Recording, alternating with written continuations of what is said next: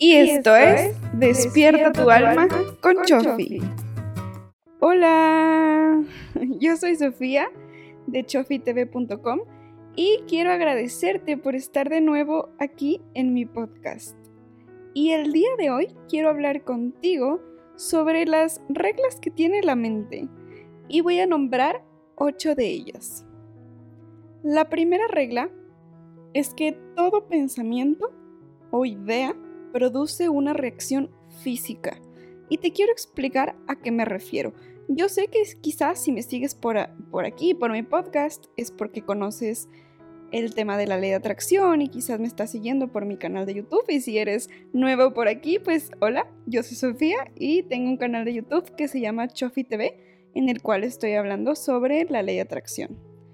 Pero en esta ocasión la primera regla, que todo pensamiento o idea produce una reacción física, más que al tema de la atracción, me refiero a lo siguiente. Y es que cada pensamiento que nosotros estamos teniendo están afectando a todas las funciones de nuestro organismo. Y sobre todo, cuanto más contenido emocional tengan estas ideas o pensamientos, más pueden afectar. Por ejemplo, los pensamientos de preocupación o de ansiedad o de miedo, por ejemplo, generan cambios orgánicos que nosotros notamos especialmente en nuestro cuerpo. Y cuando estos pensamientos son repetitivas, estas ideas son repetitivas, se fijan en nuestro subconsciente y continúan produciendo la misma reacción una y otra vez y esto se puede ver en nuestro organismo. La segunda regla de la mente es que lo que se espera tiende a hacerse realidad. Si yo espero que me vaya bien, genuinamente la vida va a hacer que las cosas me salgan bien. Si yo espero que algo me salga mal, pero yo estoy diciendo que me va a salir bien, como por tener el pensamiento positivo, lo más probable es que salga mal, porque yo estoy esperando que salgan mal.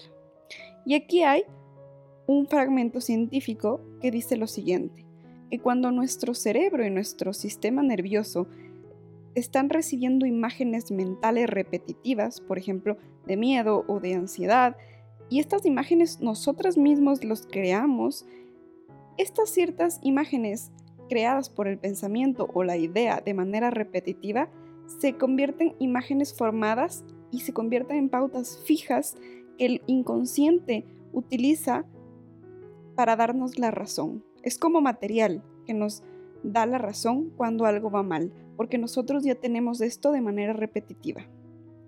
Así que cuando estamos frente a un evento o situación, lo que hace nuestro inconsciente es que nos vuelve a repetir las mismas imágenes para que para darnos la razón de que eso va a salir mal si ese fuera el caso.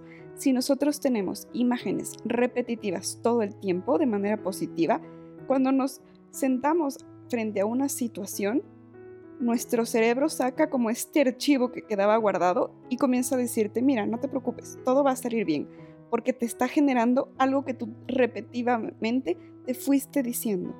Pero si eso tienes de manera negativa, pues mira, el archivo que te saca es todo va a salir fatal, siempre ha salido fatal, así que tienes que tener cuidado con lo que te repites. La tercera regla de la mente es que al tratar con tu mente o con la mente de otra persona, la imaginación es más poderosa que el conocimiento.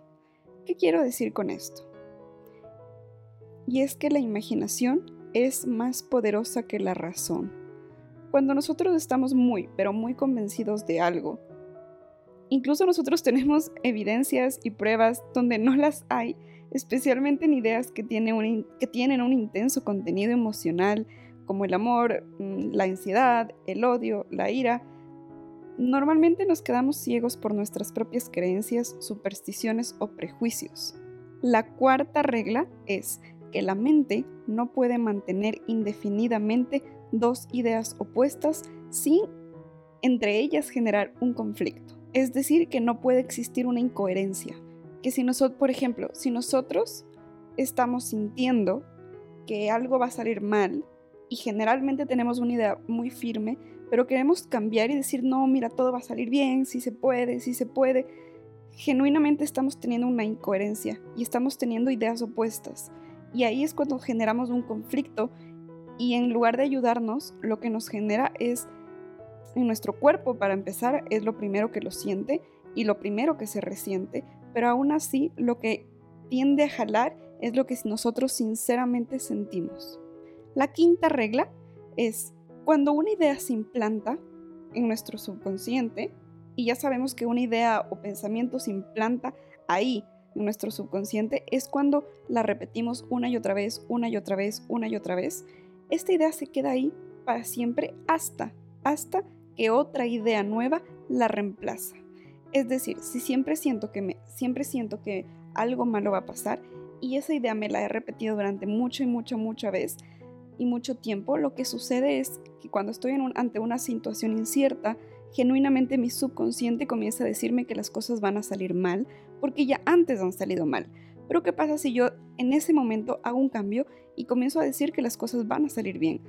Aunque esa primera vez salgan las cosas mal, si yo me repito y me repito y me repito y esa idea nueva comienza a tener mucho más peso que la idea anterior, esta idea nueva se empieza a reemplazar en el subconsciente. La sexta regla es si nosotros nos autoprovocamos un síntoma emocionalmente, mm, por ejemplo, me autoprovoco felicidad, me autoprovoco emoción, me autoprovoco la sensación de estar sana, me autoprovoco cualquier tipo de emoción y esto sí tiene que ver mucho con la ley de atracción porque en los videos hemos estado hablando que si tú eh, imaginas y sientes una realidad lo suficientemente persistente, puedes tú crear una realidad. Pero aquí en la mente no, esta regla o este podcast no va tanto enfocado a la ley de atracción, sino temas también de nuestro organismo, de nuestro cuerpo, que esto ponlo tú hacia la ley de atracción. Entonces, ¿cuál es la regla? Esta sexta regla es que si nosotros tenemos o producimos un síntoma emocionalmente, si persiste lo suficiente, este tiende a causar cambios orgánicos. Y te quiero dar un ejemplo.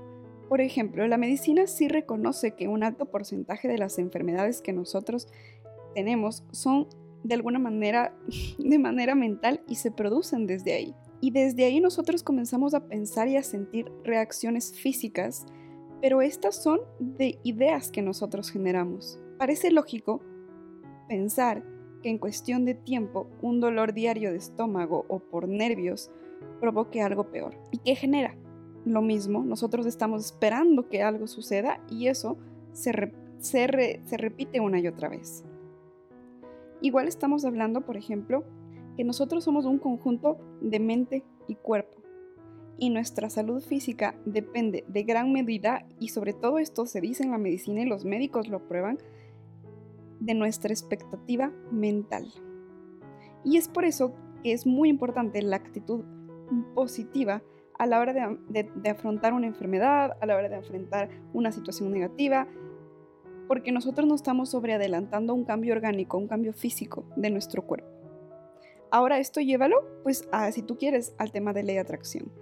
La regla número 7 es que cada cambio de idea llevado a la práctica disminuye la resistencia a futuros cambios. Te voy a poner un ejemplo. Entre más cambios nosotros hacemos o aceptamos de la vida, más flexibles nos volvemos y la energía también se vuelve más flexible a adoptar una nueva idea. Y esto quiere decir que nuestro subconsciente acepta fácil, comienza a aceptar fácilmente las nuevas sugerencias implantadas por nosotros o los cambios que nosotros de manera consciente queremos hacer, hacerle a nuestro subconsciente. Así que una de las cosas que yo te digo de la mente es acepta los cambios y cambia constantemente cosas en tu vida para que, para que cuando tú quieras meterle una idea a tu subconsciente sea mucho más fácil y nuestro subconsciente se vuelva más flexible a ello. Y la última regla de la mente, o la última regla que vamos a tocar en este podcast, es que a mayor esfuerzo consciente que nosotros hagamos, menor es la respuesta del inconsciente. ¡Wow! ¿Qué quiero decir? Te voy a poner un ejemplo. No sé si te ha pasado que de repente estás queriéndote dormir y luego estás contando las horas porque ya te tienes que dormir y quieres dormir y quieres dormir y de repente no te duermes. Eso quiere decir lo que estoy diciendo de la regla 8, que a mayor esfuerzo consciente menor es la resistencia, la perdón, la respuesta del inconsciente. Cuando tú quieres hacer las cosas de manera obligada o en el tengo que hacer esto, me tengo que dormir, tengo que hacer esto, la respuesta es menor. ¿Y cómo nosotros podemos darle la vuelta a esto? La relajación, el estar en vibra alta, la calma, la relajación. Esto genera que nuestro subconsciente también se relaje y genere una mayor respuesta del inconsciente. Esto pásalo a cualquier tema de tu vida. Conseguir más dinero, conseguir amor, conseguir una casa, conseguir un trabajo. Todas estas reglas que yo te estoy hablando de la mente tienen mucho que ver con la ley de atracción. Pero en este caso yo quise poner el tema del podcast, del tema de las reglas, a nuestro cambio, a nuestro organismo, a nuestro cuerpo. Pero todo esto, si lo podemos provocar en el organismo, también lo podemos provocar en la realidad. Si tú estás necesitando dinero, recuerda la octava regla. A mayor esfuerzo consciente, menor es la respuesta del inconsciente. Una cosa es una idea que yo le quiero poner, una intención que yo le quiero poner, le quiero repetir a mi cerebro una y otra vez una idea para que esa idea se quede implantada. Pero después de eso yo me tengo que relajar, poner en calma, porque de lo contrario, si lo quiero a fuerza, de manera consciente, el inconsciente responde menor. Y cuando te generas un auto, te relajas, te calmas, tienes, como yo lo hablé en uno de mis últimos videos, tienes una paciencia infinita, entonces el subconsciente te da una mayor respuesta.